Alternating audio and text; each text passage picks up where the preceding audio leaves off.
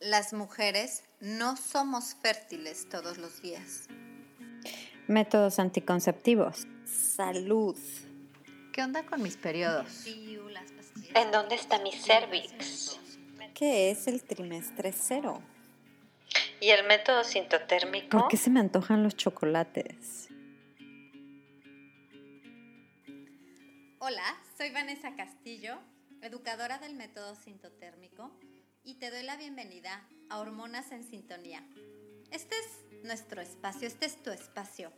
Por fin, un lugar en donde podemos hablar de qué es lo que sucede con tu cuerpo. Podremos tocar puntos de salud con un perfil holístico y todos los temas relacionados con las hormonas. ¿Estás lista? Comenzamos. Hola, espero que disfrutes mucho este episodio es una clase, o sea, vamos a tener ni más ni menos que a la doctora Romy Garibay y nos va a dar una maestría de las grasas. ¿Cuáles son buenas? ¿Cuáles no son buenas? ¿De dónde viene este mito de que las grasas son el enemigo? De verdad, toma lápiz y papel si estás en tu casita. Que este sea un episodio de conocimiento, un episodio para que tomes mejores decisiones en cuestión de tu alimentación.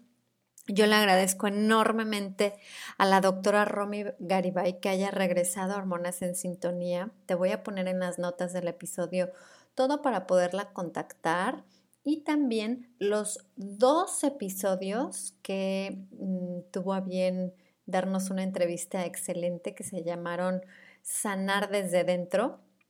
Te invito a que los escuches si es que no los habías escuchado. Y te cuento de la doctora Romy brevemente. Ella es médico revolucionaria de la salud, experta en medicina funcional e integrativa, egresada como médico cirujana partera por la Universidad Autónoma de Guadalajara, con estudios en medicina tradicional china y acupuntura humana por la Universidad de Medicina Tradicional China de Beijing especialista en nutrición clínica vegetariana por el Instituto ICNS, en actual proceso de certificación por el Institute for Functional Medicine, terapeuta certificada NAET avanzado, instructora certificada de Vinyasa Yoga por la Yoga Alliance International y entrenadora formada de capoeira Angola en Brasil ha estado enfocada desde hace más de 10 años en la prevención y manejo de enfermedades crónicas, principalmente en mujeres, apasionada por tratar la raíz de los padecimientos, combinando el conocimiento científico con la sabiduría ancestral. ¡Wow! Disfruta la entrevista. Hola, ¿cómo estás? El día de hoy te traigo una entrevista así de esas, así como de oro y, de, llena de, emoción, de salud, de esas entrevistas que tienes que guardar ahí en tu, en tu celular, porque tengo a la doctora Romy Garibay y estoy feliz. ¿Cómo estás, Romy? Vane, muy, muy feliz también de estar aquí otra vez. Eh, que ya habíamos dicho que lo íbamos a repetir, así que qué bueno que hay otra vez esta oportunidad de platicar y muy emocionada con un tema además que me encanta. Entonces, súper, súper feliz. No, Romy, es un honor tenerte de verdad. La doctora Romy, eh, si no lo has escuchado el episodio 7 y 8, hablamos con la doctora de cómo sanar desde dentro y es un episodio que te voy a decir algo, Romy, ha tenido muchísima, muchísima aceptación la gente amó el episodio. cuando pregunto cuál ha sido de tus favoritos, el, el ese, el 7 y el, y el 8 contigo es de los más solicitados.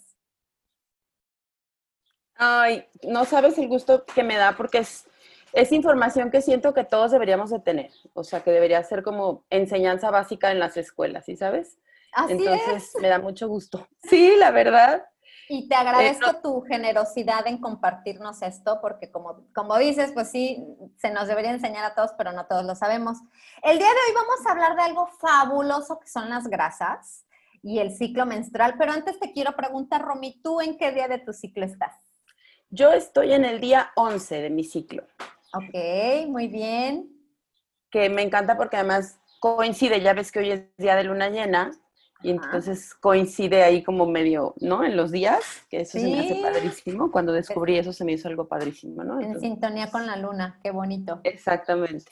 Qué bueno. Yo estoy en mi día número 26, ya así arrastrando fase lútea, así de ya. Ajá. Un poco no del mejor estado de ánimo, pero mira, estar aquí contigo me pone muy de buenas. Ay, qué bueno, hay que echarnos porras mutuamente.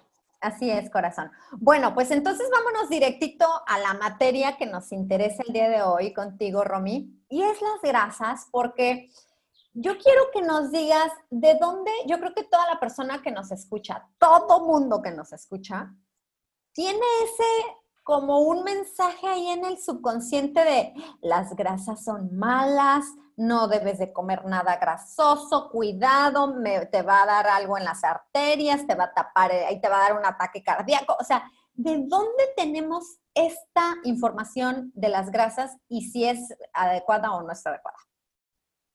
Uy, claro que sí. Bueno, tal como dices, es un tema que ha sido súper controversial también en la medicina. Y mira, así como en, un resumen así para de introducción, yo creo que fue una combinación muy desafortunada entre ignorancia de factores fisiológicos humanos que antes no se conocían, porque la ciencia y la fisiología humana la verdad es que ha seguido encontrando hallazgos eh, todavía, errores en diseño y en interpretación de ciertos estudios, por ejemplo, y la creación de guías nutricionales en medio de estas deficiencias, junto con, claro, una situación política particular de quien hizo las, las guías, intereses políticos con bases económicas, que tampoco es, sabemos que tampoco es novedad, ¿no? Que, que, se, que el mundo se, se rija con, e, por eso, eh, incluyendo el mundo de la medicina, el mundo de la salud. Entonces, mira, vamos a partir de que, mm, dejando a un lado las, las intenciones conspiracionales, digamos, ¿no? Ok. La, mm, los estudios eh, científicos tienen muchas dificultades para sus diseños, ¿ok? Para que tú pudieras confiar en un resultado al 100% que te muestre una causalidad, es decir, que te diga, esto literalmente para que un estudio te diga, tú juntas harina, huevos y mantequilla y esto te da pastel, necesitarías poder controlar muchos factores. Para poder controlar esos factores, entonces ese estudio tendría que ser de intervención, ¿ok?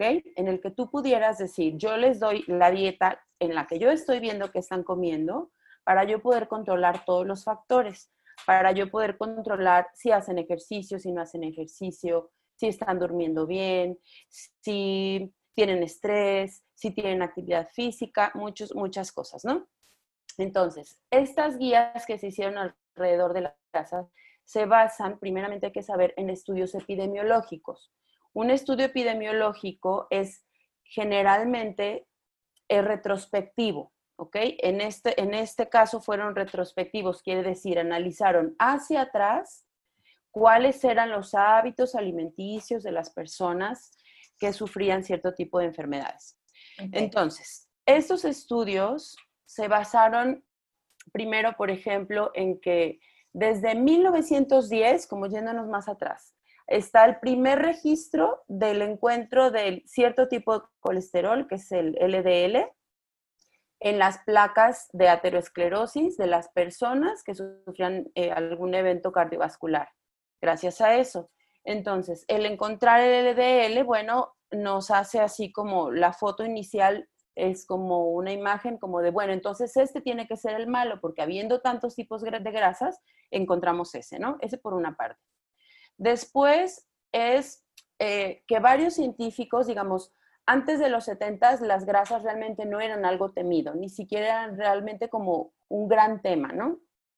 Entonces, ya había varios científicos de las dos, de dos corrientes. Una que decía, em, ¿qué tal que las grasas son las causantes de las enfermedades cardiovasculares? Y había otra corriente que decía, ¿qué tal que son los carbohidratos? ¿No? Incluso había ya una tercera corriente que decía, me parece riesgoso que hagamos eh, lineamientos sobre alimentación basándonos en un solo macronutriente porque el cuerpo no funciona de esa manera y siempre tenemos que pensar en la conjunción de los factores. ¿Ok? Sin embargo, hay una situación común en los estudios que es, es muy fácil que uno como investigador, investigadora, caiga en encontrar todos los factores que apoyen tu teoría. ¿Ok? Entonces, es muy difícil y se tiene que ser muy cuidadoso en el método y en el análisis de, los resultados para que eso no pase. ¿Ok?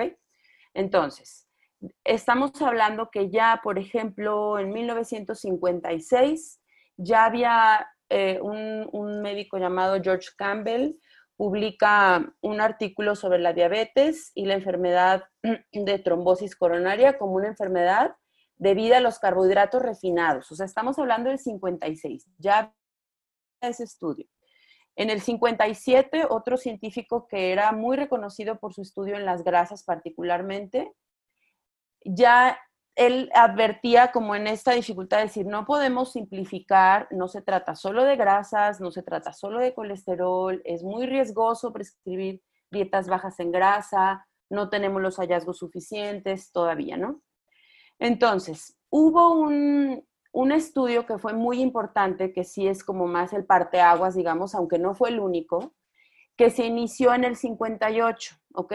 Un epidemiólogo, Ansel Keys, empezó a diseñar un estudio que fue un parteaguas en cuanto a la epidemiología, que es recabar los datos para mostrar resultados de siete países en los que se mostrara la relación entre el consumo de grasas y eh, la incidencia tanto de padecimiento como de mortalidad por enfermedades cardiovasculares.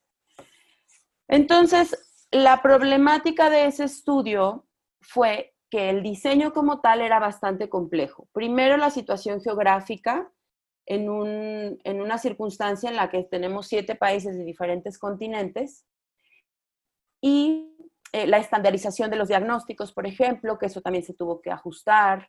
Es decir, no, probablemente no compartían los mismos criterios de cierto tipo de grado de enfermedad cardiovascular o las causas de muertes en todos lados, ¿no? Entonces, eso se tuvo que ajustar. Y también el diseño en cuestión del estudio de la facilidad en cuanto a los recursos económicos y la logística. Un ejemplo, parte del estudio inicial tenía también incluido un análisis metabólico de las personas, es decir, la parte del metabolismo de la glucosa, de la insulina, era algo que estaba ahí. Sin embargo, a la hora de ver el diseño y lo que se necesitaba para hacer eso, se vio que a lo mejor el apego de las personas que participaban en el estudio no iba a ser el mismo, entonces se quitó ese factor para poder hacerlo más sencillo. La otra circunstancia fue que los análisis de la alimentación se basaron en diarios alimenticios en cuestionarios respondidos por las personas incluidas, que fueron hombres, y que mm, que entonces estamos hablando de confiar en lo que la persona se acuerda que comió en cierto tiempo, en cierto tiempo determinado, ¿no? Entonces, si nosotros no nos acordamos a veces de que la semana pasada que comí, digamos, con punto y coma, ¿no? Es decir, lo combiné con esto, comí tanta cantidad o tan poquita cantidad.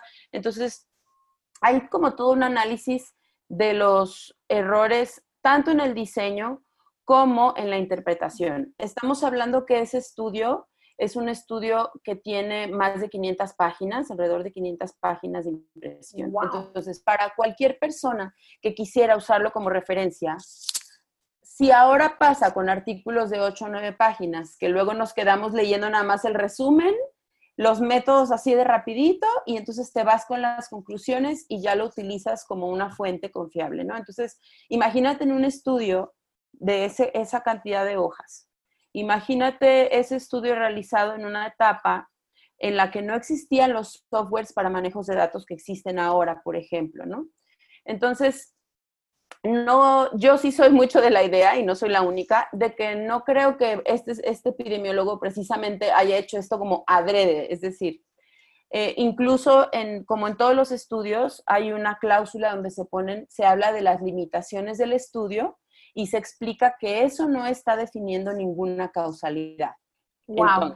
¿Y ese fue el estudio de 1958? Ese fue el del 58 que se publicó en 1980, por ahí. Ah, o sea, fueron 30 años de análisis. Exactamente, o sea, fueron muchos años del análisis.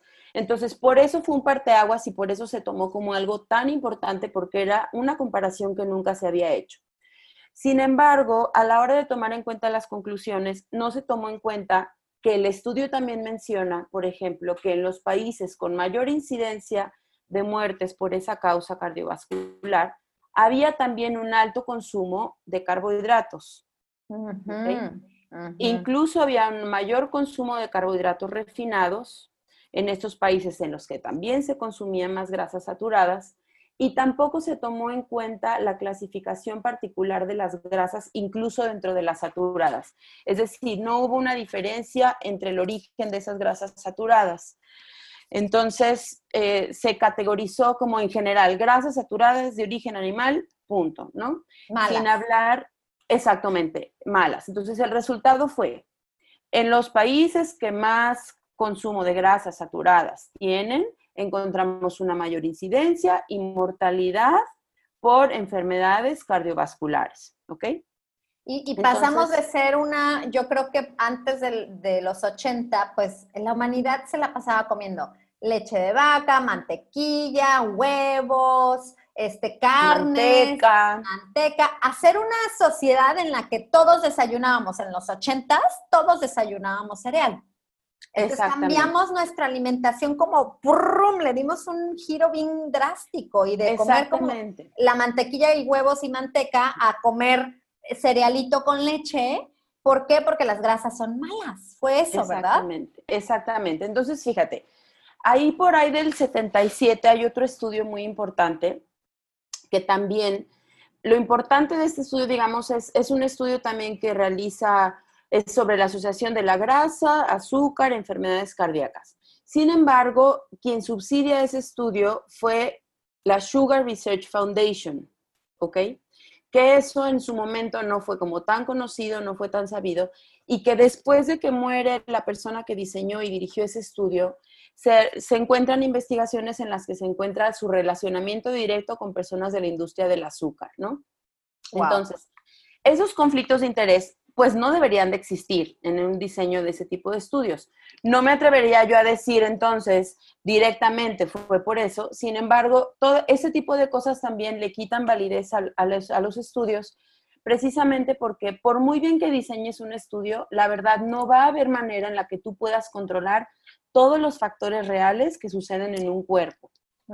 Y desgraciadamente, en esos estudios y en esa incertidumbre se basan las guías que sí se atreven a ser generalizadas, ¿no? Para todo el mundo. Entonces, este médico del que, te estoy hablando de ese estudio que fue pagado por la, Sugar Research Foundation, era un médico de Harvard, muy reconocido, ¿ok? Tan reconocido que en el 77, o sea, su estudio fue en el 67, me parece, en el, sí, por ahí, en el 77, él lo contratan, lo invitan a participar en, la, en ese entonces, la, ¿cómo se llama? Este, la Asociación de Agricultura de Estados Unidos, de la USDA, que es donde tienen ahí un, forman un comité de nutrición y necesidades humanas del Estado. Y en realidad quienes hacen el primer reporte científico basado en eso, en realidad es el Senado. Entonces, no, no es real.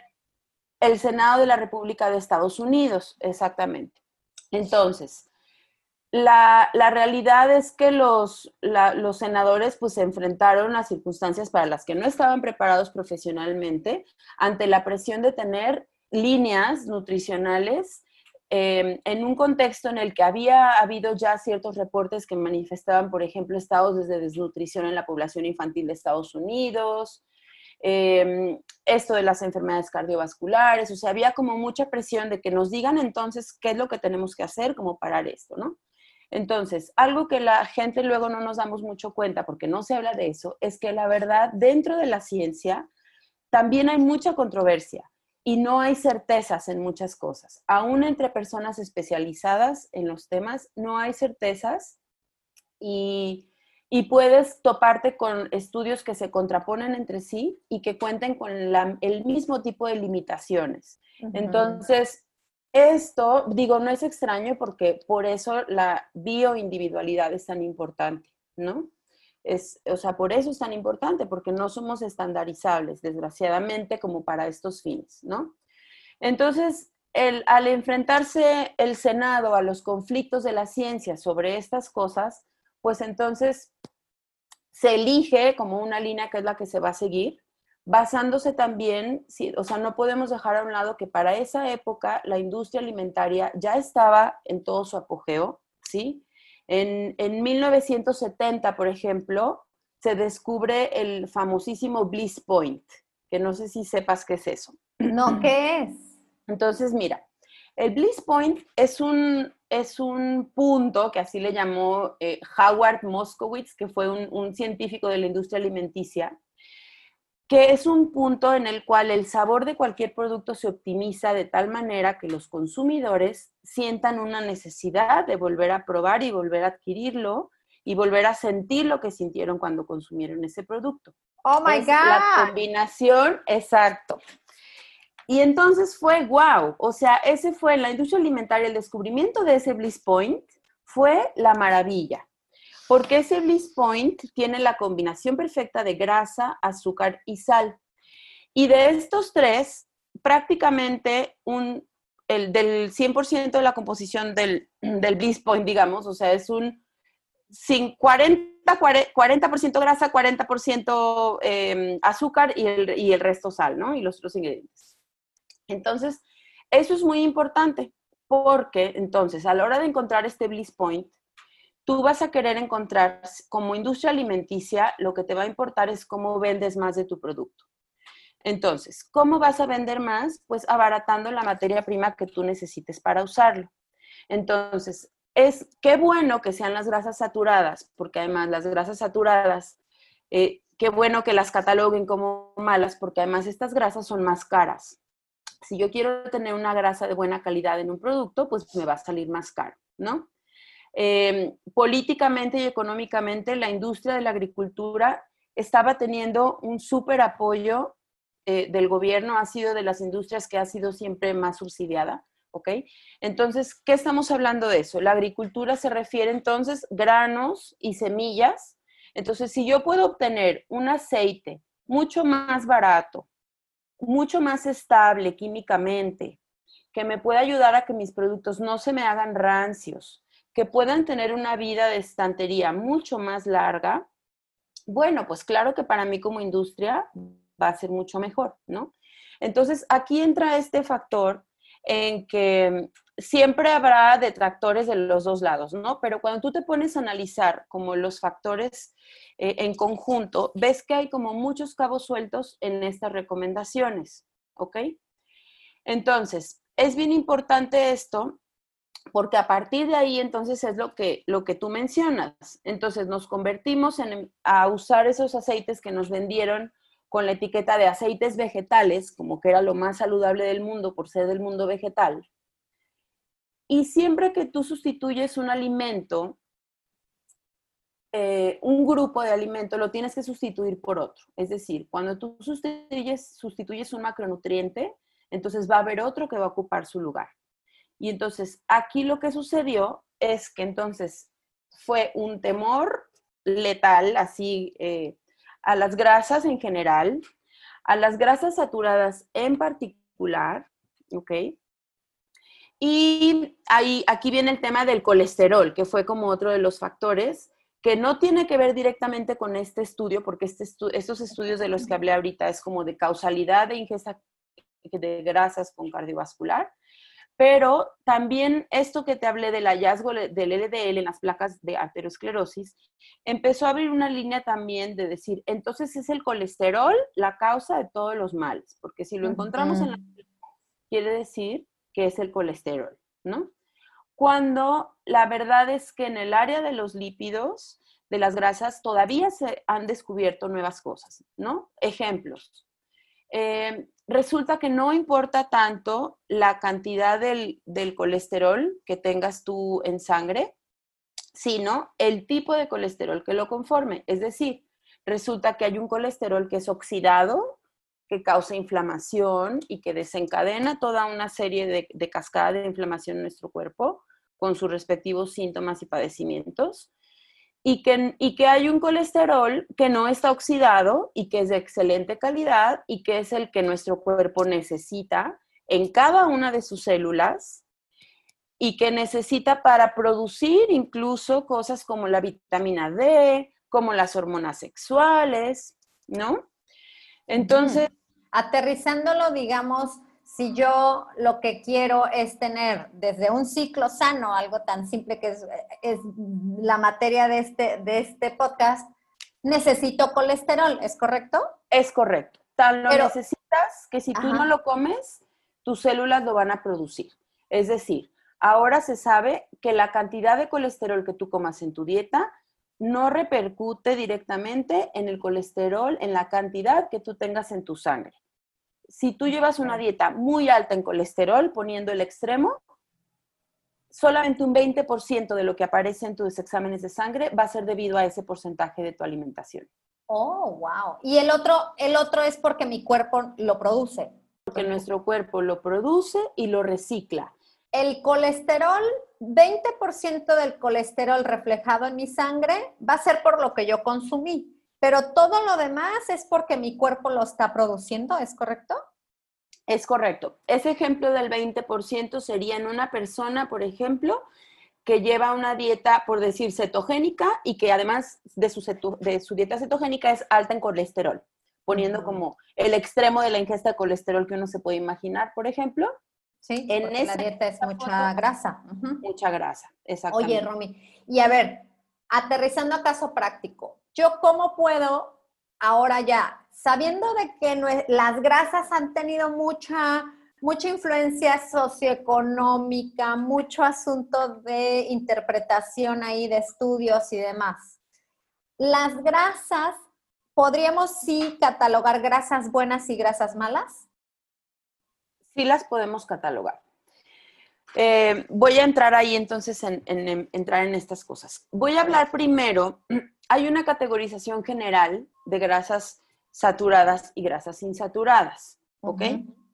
Primero entonces, el hablar de grasas saturadas como el demonio, que es lo que ha sucedido, es lo que queremos quitarnos de nuestra mente. Entonces, las grasas saturadas no son el demonio. ¿Por qué no son el demonio? Porque hay que recordar que las grasas en nuestro cuerpo también pueden funcionar como fuente de energía, ¿ok? Entonces, nuestro metabolismo también está programado para usarlas como fuente de energía, porque además dentro de estas grasas vienen nutrientes muy importantes como lo son las vitaminas liposolubles, ¿ok? Que son la vitamina D, la vitamina K, la vitamina E, la vitamina A. Todas esas son liposolubles. Solamente la C, y las B son hidrosolubles. Entonces, fíjate la importancia de que nosotros consumamos un medio en donde pueda contener estas grasas y además se puedan absorber correctamente. ¿Ok? Entonces, las grasas saturadas, lo que sucede es que son más estables. ¿Ok? Cuando hablamos de estabilidad, hablamos de que es más difícil que se oxiden, tanto dentro de nuestro cuerpo como fuera de nuestro cuerpo. Al hablar de oxidación, hablamos de que es una reacción que no queremos en extremo en nuestro cuerpo porque causa inflamación y cuando la inflamación es crónica es cuando se desarrollan las enfermedades. ¿Ok? Entonces, aunque nosotros tenemos mecanismos de antioxidación en nuestro cuerpo, siempre tenemos que tener el equilibrio perfecto entre las cosas que nos oxidan como parte normal de nuestra fisiología para que entonces nuestros antioxidantes sean suficientes como para neutralizar esas reacciones. Entonces, ¿dónde encontramos las grasas saturadas? ¿Ok? Las grasas saturadas además son de varios tipos, eso es, eso es bien importante. Entonces, la mayoría de grasas saturadas las encontramos en los productos animales. ¿Cuáles grasas saturadas eh, son benéficas que las consumamos? ¿Ok? Entonces, nosotros podemos consumir, consumir, grasas de carnes alimentadas de pasto, ¿ok? grasas de carnes de animales orgánicos, ¿ok? Grasas de la, de la yema, por ejemplo, de huevos orgánicos, ¿ok? Eh, de la mantequilla clarificada conocida como el ghee. ¿ok? El ghee es una, es una grasa saturada muy particular porque son ácidos grasos, se les llama de cadena corta. Los ácidos grasos de cadena corta solo se pueden obtener o de la dieta o mediante la producción de las bacterias que tenemos en nuestro intestino. Con el consumo de fibra, estas grasas producen un tipo, esas bacterias, perdón, producen un tipo de grasa que se llama ácido butírico, que es antiinflamatorio intestinal, que es esencial para el funcionamiento de nuestro intestino. Entonces, eso lo podemos encontrar en el ghee y, e incluso en la mantequilla que sea de animales alimentados de pasto, ¿ok? Lo mismo con la manteca de cerdo, el cebo, la grasa de pato, por ejemplo. ¿Un y las- tocino? ¿El tocino tiene ese El tocino, exactamente, la- el tocino pues tiene la manteca de cerdo y el cebo del cerdo, ¿ok? Y em, grasas animales como las que encontramos en los pescados también, ¿ok? Que en la mayoría no son saturadas, pero también las podemos encontrar en, en los pescados como en esta categoría de grasas animales. Aquí hay una anotación muy importante.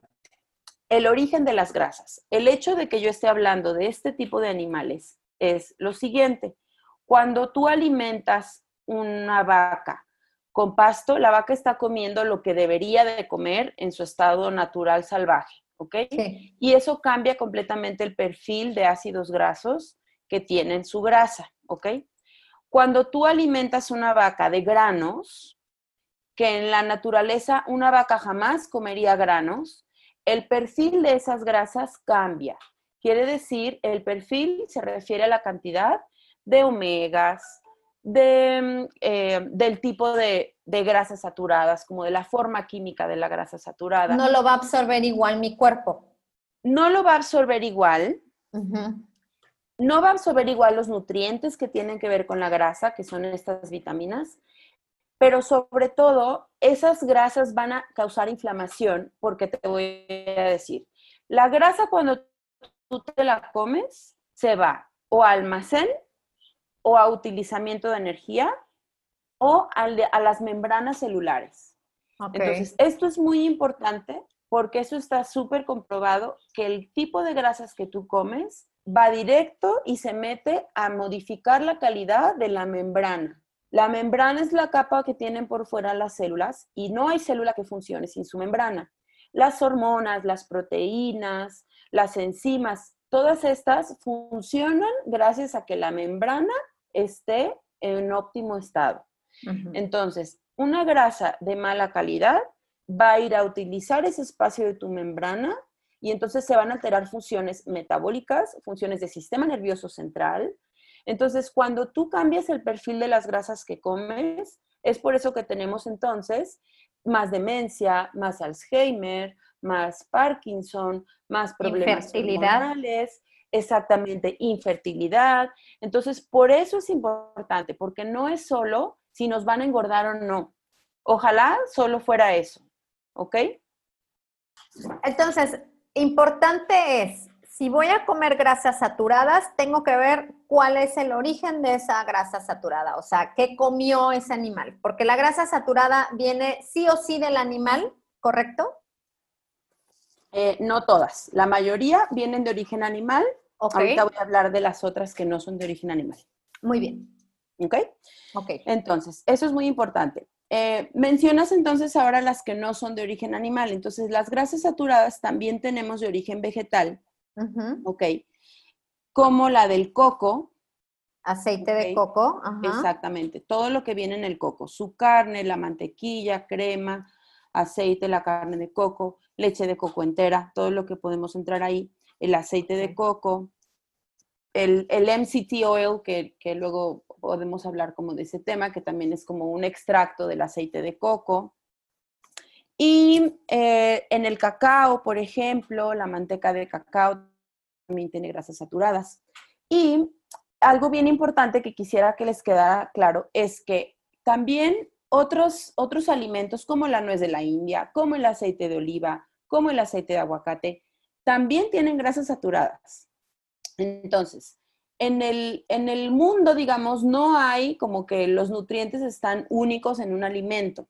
Entonces es bien importante no satanizar porque entonces acabaríamos no comiendo nada y tenemos que estar conscientes que dependiendo de la cantidad tú podrías llegar a consumir el mismo volumen de grasa saturada en cierta cantidad de aceite de oliva que si te comes una chuleta, por ejemplo.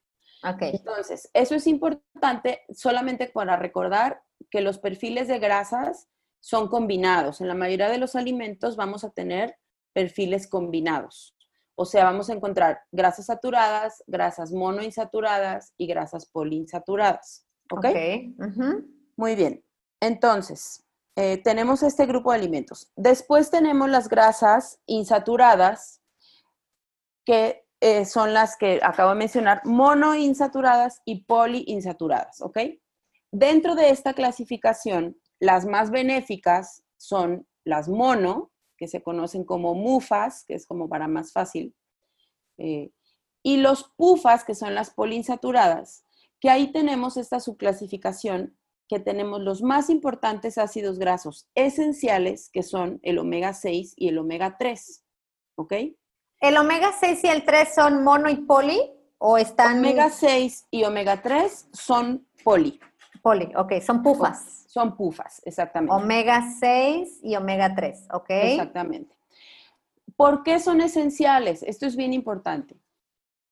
Nutrientes esenciales son aquellos que nuestro cuerpo no pueda producir o no pueda reciclar, que no pueda, que, tenga que tener una fuente externa, ¿ok? Que no hay de otra más que tener una fuente externa. Ok. Entonces, por ejemplo, el omega 9 no es esencial porque si tú consumes suficiente combinación de omega 6 y omega 3, tu cuerpo tiene la materia prima para producir el omega 9 en donde y cuando lo necesite. Oh, ok, ok. Eso es algo como muy importante. Entonces, aquí es donde está un truco nosotros podríamos caer en el engaño de que entonces cualquier poliinsaturado resulta más benéfico, menos dañino, incluso benéfico, ¿no? Comparado con los saturados, que no es así, porque al igual que en las grasas saturadas, en las grasas poliinsaturadas también tiene que ver el origen, ¿ok? Ok. Entonces, para ponerlo de una manera muy práctica, vamos a evitar cualquier, cualquier, cualquier aceite vegetal. Les voy a decir este, como una pequeña lista, ¿ok? Aceites de girasol, de maíz, de soya, de cánola, de colza, de palma, de germen de trigo, de nuez, eso los vamos a tachar de la lista, ¿ok? ¿Qué es lo que sucede con este tipo de grasas poliinsaturadas? hay que recordar que este no es su origen natural.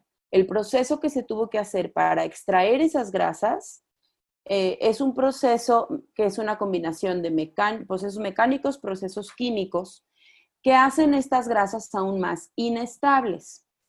Por naturaleza, los PUFAs, los omega 6 y omega 3, son inestables, incluso el omega 3.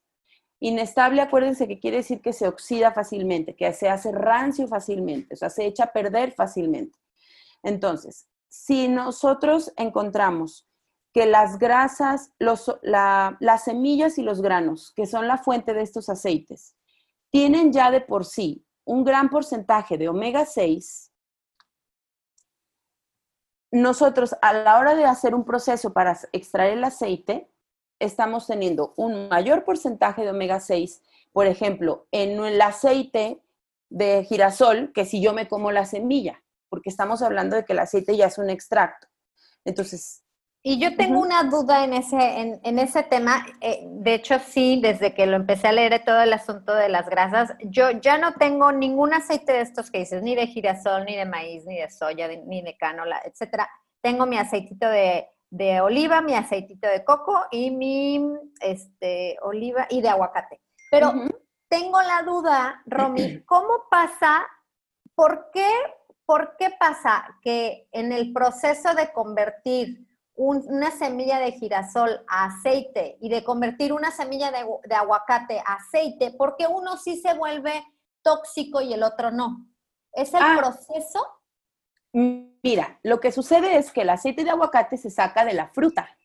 Entonces, el método de extracción del, agua, del aceite de aguacate es muy parecido al del aceite de oliva, que es un proceso meramente mecánico, en el que no hay altas temperaturas involucradas. Y eso es una gran diferencia. Entonces, ¿por cuáles son los aceites que sí promovemos como que se pueden usar para cocinar?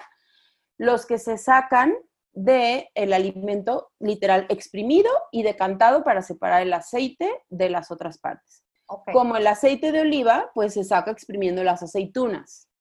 Al- ok. Si algún día tienen la oportunidad, vean un video porque es padrísimo, es así como magia. Eh, el aceite de aguacate se saca, entonces, de la carne del aguacate, que también lleva un proceso parecido al- a la extracción de las del aceite de oliva. El aceite de coco se saca exprimiendo la carne del coco también, un proceso muy parecido. Entonces, ahí es como una diferencia muy importante, ¿ok? ok, Ajá. Es- tenemos esta otra categoría de las grasas trans, las famosas grasas trans, ¿ok? Entonces, eso es muy importante porque ustedes cuando revisen una etiqueta tienen que fijarse que la etiqueta no contenga aceites hidrogenados, porque así están categorizados, o aceites parcialmente hidrogenados, ¿ok? Entonces, esta cuestión de la hidrogenación también sucede cuando calentamos los aceites a altas temperaturas. Ok. Es decir, si yo utilizo un aceite vegetal en mi casa, que yo digo, bueno, pero este es nuevo, eh, bueno, tiene muchas características que lo hacen a lo mejor que no está, es más fresco, lo que sea. Si yo lo caliento más allá de su punto de humo, entonces yo también lo convierto en grasa trans. Cada vez que tú usas un alimento para freír, un aceite para freír, aumenta la cantidad de grasas trans que tiene ese mismo aceite por Wow. cada ronda que lo utilizas tú para freír, ¿ok? Y eso no pasa con un aceite de coco, por ejemplo. Si quiero freír, ¿puedo usar el aceite de coco? Si quieres freír, puedes usar el aceite de coco o puedes usar ghee o Ghee o puedes usar el aceite de aguacate. O sea, ese no se convierte en grasa trans. Lo que sucede es que pasaría mucho más tiempo y más temperatura para que eso suceda. Ok. Hay incluso un estudio, me parece que, que utilizaron el aceite de coco, o sea, como a cierta temperatura por 24 horas y no se oxidó. Ah, la Entonces- oxidación. Eh, Y que bueno, de pasada está bien decir que entre más podamos reducir lo frito es mejor, ¿verdad? Exactamente, ento- exactamente. Sí. Entonces, vamos a evitar por completo esto en las etiquetas, esto que te acabo de mencionar. ¿Qué alimentos sí o sí los contienen? El helado, la margarina, la manteca vegetal, botanas, como incluso almendras, cacahuates, muchos que vienen en estos mix de reconocidas tiendas que luego nos encantan porque vienen, no, pero viene sin sal, no importa, tú le ves la etiqueta y dice ahí que está hecho con aceite. Hidrogenado, Aceite hidrogenado. vegetal. Sí, aceite vegetal, hay que leer la etiqueta. Si dice aceite vegetal, evítalo, evítalo, evítalo. Exacto, exactamente. Botanas, pan, galletas industriales, toda la bollería industrial usa ese tipo de grasas. Masas listas para hornear, por ejemplo, cremas para café, ya sean de origen lácteo o no, aunque sean Wow. sintéticos, y aderezos, por ejemplo. ¿No? Entonces, incluso hay marcas, eh, luego en la farmacia del ahorro, por ejemplo, que yo luego compro y recomiendo algunas cosas de ahí, y en otros lados de, de comida saludable, hay marcas que tienen, por ejemplo, eh, un producto gluten free, ¿no? Entonces dice gluten free sin azúcar y orgánico. No, pues wow, ¿no? Y tú le lees el perfil y entonces, pues no, o sea, claro que tiene aceites hidrogenados, aceite de palma hidrogenado, ¿no? Entonces, eso es suficiente para no. Oye, yo quiero ahí ag- agregar la famosa Nutella, que no sé, que podría ser una de las cosas más adictivas del planeta y que la conocemos a nivel mundial y que yo también lo consumí durante muchos años. Está lleno de aceite de palma, que si bien aparte de ser una cosa malísima para tu salud, está acabando con mucha selva, así que ojo con la Nutella y mejor bu- busca algo diferente. Sí, mira, es que cuando tú te pones a analizar como el origen de todos los alimentos, entonces sí te quedas como con los ojos cuadrados. Porque la industria pues su enfoque es vender más. Entonces, Claro. obviamente, como cualquier empresario, pues va a pensar nada más en, en abaratar sus costos y poder vender más el producto, ¿no? Ok. Entonces, eh, bueno, entonces tenemos esos aceites que no. Hay aceites que yo les recomendaría con uso moderado, quiere decir, tienen un perfil de ácidos grasos mucho mejor, incluso tienen mayor contenido, por ejemplo, de omega 9, de omega 3, tienen un poquito de grasa saturada y a lo mejor la parte poliinsaturada es un poco menor, como el de cacahuate, el, el de ajonjolí, el de linaza o lino, el de semilla de uva, el de cáñamo, el de borraja, ¿ok? Que si tú los vas a utilizar, yo te recomendaría que entonces los, los utilices en crudo. Entre más poliinsaturados tenga un aceite, es mejor utilizarlo en crudo porque de por sí, si ya es frágil, si ya es tendiente a la oxidación, pues entonces hay que darle todavía otro paso menos, En otra frío. oportunidad menos. Exactamente. No, utilizarlo no mejor. utilizarlo en caliente, por Mejor ejemplo, en alguna, en algún aderecito, en algo así como que, que le dé saborcito. Exacto, alguna salsita encima de tus verduras. Ok. Oye, Romy, y cuando dices, por ejemplo, cacahuate, si yo me como un cacahuate de esos eh, así, desde su empaque natural, que, que es así su cascarita, ese, ese ya no, o sea, sí contiene los omegas necesarios y no se va a oxidar, o sea, ese no tengo yo el riesgo de la oxidación, si no es en aceite. Sí tiene el riesgo, porque no, no te has, o sea, no te ha tocado comerte un cacahuate rancio, por ejemplo. Sí, sí me ha tocado. Entonces, sí tiene, sí puede tener ese riesgo de oxidación, pero va a depender del estado del cacahuate, de cuánto tiempo, Ok. del almacenamiento, de todo eso, ¿ok? En ese sentido, respecto a la grasa, digamos, podrías confiar en tu paladar, como si una un cacahuate ya está rancio, pues entonces la grasa que tiene ya está rancia, ya no te lo comas, ¿no? Te va a hacer más mal, más mal que bien. Ok. Entonces, qué bueno que lo mencionas porque la cuestión aquí es, estos aceites son elevados en omega 6. Ujú. que el omega 6 es, tiene mayores funciones inflamatorias. Estas funciones inflamatorias no es que sean malas, es que las funciones inflamatorias que tiene el omega 6 son las necesarias porque son el inicio de una respuesta inflamatoria que es defensora en nuestro cuerpo. ¿Ok? Y es defensora, es reparadora. El problema es que si tienes demasiada de esta reacción y se perpetúa por demasiado tiempo, ahí es donde empieza a tener el problema. Entonces tenemos que encontrar aquí lo, lo que ya mucha gente sabe, el equilibrio entre el omega 6 y el omega 3, ¿ok? Como el omega 6 es omnipresente, o sea, en su forma, Omnipresente. sí, o sea, en su forma natural está en todos lados, en productos animales, en productos vegetales, eh, naturales, orgánicos, refinados, están en prácticamente todo. Ok. Entonces, ni siquiera tendríamos por qué cuantificarlo de decir, ¿cómo voy a hacer para tener mi cantidad de omega 6 eh, suficiente? Porque seguramente lo vamos a consumir, ¿ok? Aún así, entonces, ¿cuál es el omega 6 que sí se ha visto que tiene beneficios? Como, el- como cuando se menciona en la, en la dieta mediterránea, por ejemplo, ¿no? Pues cuando es de origen de alimentos que tienen además otro perfil nutricional, que es no nada más el omega 6, como fibra, como minerales, como otros nutrientes, que podrían ser en este caso entonces las nueces, las semillas de calabaza, de girasol, el ajonjolí, las almendras, los corazones de hemp, las aceitunas, ¿ok? Los piñones, eh, este tipo de cosas, ¿no? Las macadamias. Entonces, si nosotros nos comemos, por ejemplo, dos a tres cucharadas diarias de estos ya sea combinados o de uno, no quiere decir dos a tres cucharadas de cada uno, ¿ok? Es como Sí. de este grupo. Entonces, nosotros ahí podemos estar seguros que estamos obteniendo unos omega 6 de buena calidad junto con otros ácidos grasos que también los van a equilibrar. Ok.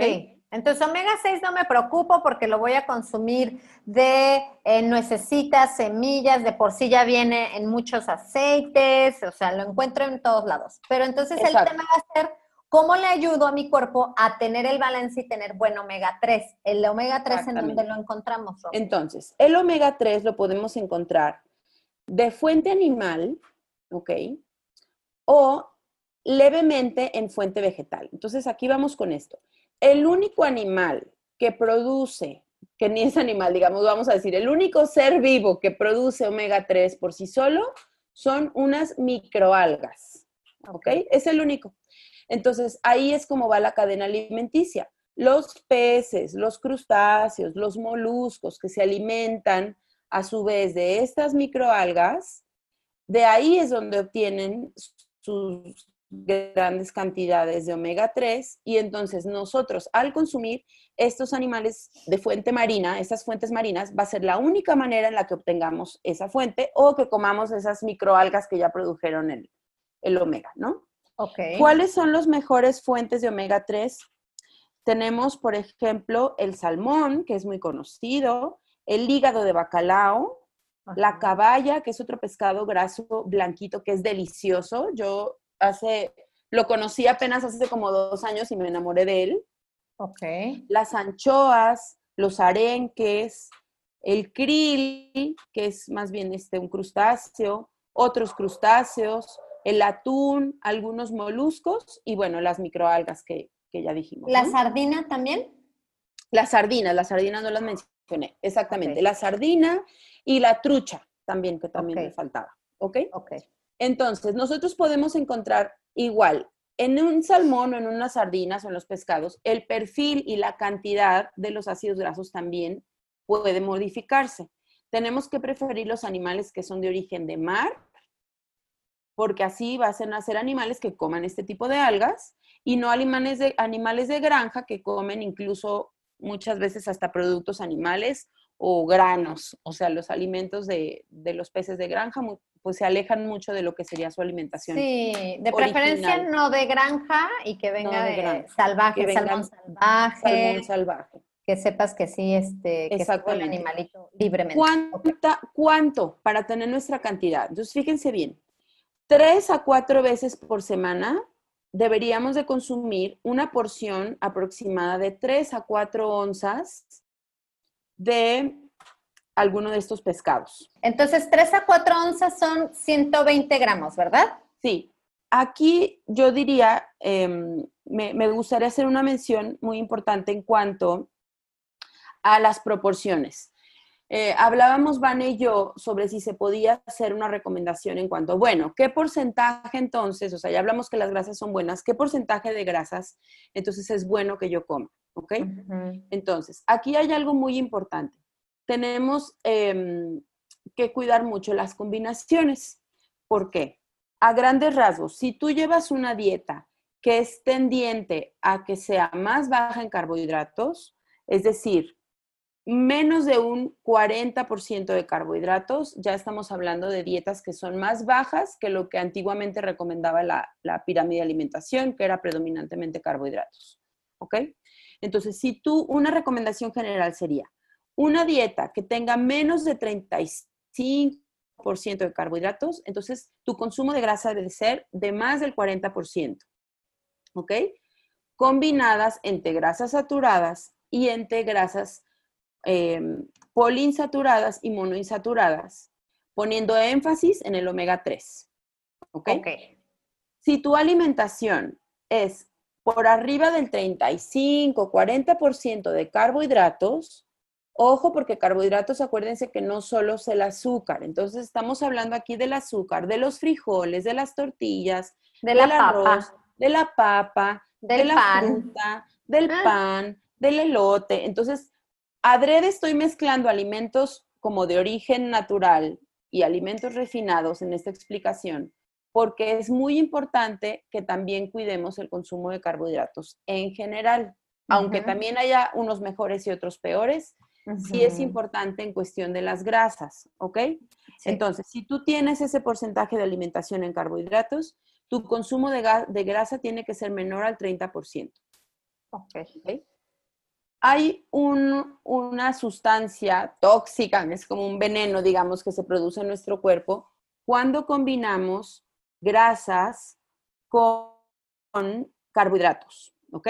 Ok. Entonces, en su manera frita es como la peor de las manifestaciones de combinar un almidón, un azúcar con las grasas, ¿ok? Porque aquí tenemos eh, un factor también que es la producción de, una sustancia tóxica que se llama acrilamida, que se eleva cuando haces ese tipo de frituras de almidones. Y tenemos otro factor que no, no es directamente que ver con lo frito, pero es con la combinación de azúcar y almidones.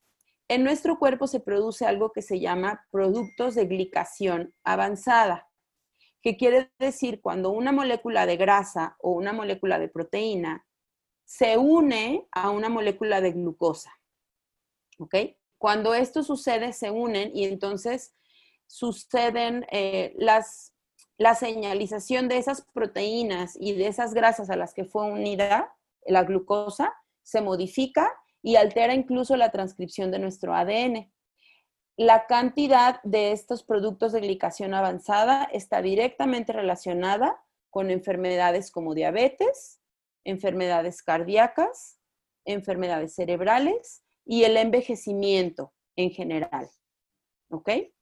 Entonces, es como una oxidación, ¿no? Así exactamente, la oxidación. Entonces, es por eso que nosotros podemos encontrar, porque sí podemos encontrar personas, por ejemplo, frutarianas, que entonces está basada su alimentación en carbohidratos y no comen nada de grasa. Y su metabolismo de alguna manera puede encontrar la manera de compensar eso, siempre y cuando se suplementen con omega 3. Aquí tenemos como esta, esta parte. Eh, y tenemos personas también que entonces pueden basar su alimentación en grasas, o sea, más de un 70-80% en grasas y tener perfectamente su metabolismo y perfectamente sus balances eh, hormonales y todas las cosas que se necesitan, ¿no? Entonces, es importante la bioindividualidad y las combinaciones que tú haces en esa bioindividualidad. Es decir, no hay lugar para que yo tenga una alimentación de 30% de carbohidratos y me coma unos postres keto pensando que como son keto, me van a hacer mucho bien. Porque estás combinando mucho carbohidrato con la grasa. Exactamente, entonces no puedes combinar una dieta de mucho carbohidrato con mucha grasa. Ok, me voy a enfocar. Y eso lo menciono, un error súper común. Sí, fíjate que sí, ¿eh? Ahorita que está tan de moda lo keto y entonces tú piensas que lo keto es sano, pero no sabes con qué lo estás combinando. Si eres una persona que está consumiendo demasiada azúcar en fruta, demasiada papa y camote y que, y que comes cinco o seis tortillas y una taza de arroz al día, pues de nada sirve que tú tengas tu super postre keto porque en realidad lo estás, estás haciendo esta glicación, ¿no? O sea, le estás dando a tu cuerpo pensando que es algo sano, pero lo va, lo va a interpretar como inflamación y problemas ahí a largo plazo. Exactamente. Entonces, eso es súper clave, súper, súper clave. Quisiera así como si se quedaran con eso, sería como una gran ganancia, yo creo, porque en nuestra dieta mexicana tradicional, o sea, el problema es que tenemos esas combinaciones. O sea, yo tengo una carne con chile, eh, un chicharrón, digamos, que es a lo mejor más grasoso. Un chicharrón guisado y me lo como con mi tortilla y mis frijoles y poquito arroz. O sea, el chicharrón guisado no tendría ningún problema si me lo como con unos nopales, por ejemplo.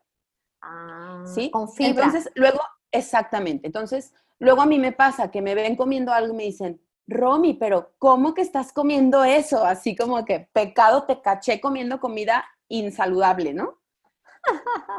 y no, o sea, la verdad es que eh, tiene que ver, todo que ver, las combinaciones el momento en el que esté tu cuerpo en situación de salud digestiva, el momento en el que esté tu cuerpo en situación de salud hormonal, salud metabólica. Entonces, por eso es importante que no se pueden hacer recomendaciones tan generales, más allá de lo que estoy diciendo yo aquí, eso, eso todo el mundo lo, lo puede. Esto es como general, pero entonces, a ver, si yo, por ejemplo, si yo quisiera así llevar a cabo una dieta más en grasas, ¿Cuán, o sea, dices que menos del 40% en carbohidratos, entonces ir, ir midiendo un poco. Si yo me como ese chicharrón que dices, me podría comer una tortilla, no me paso mucho del, nivel de carbohidrato, eso sí.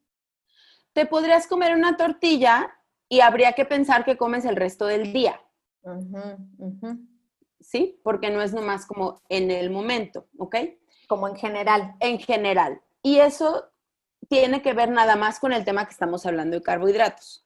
Porque la combinación de granos con proteínas y grasas también tiene otro boleto que es otra foto diferente que eh, disminuye la absorción de nutrientes, ta, ta, ta.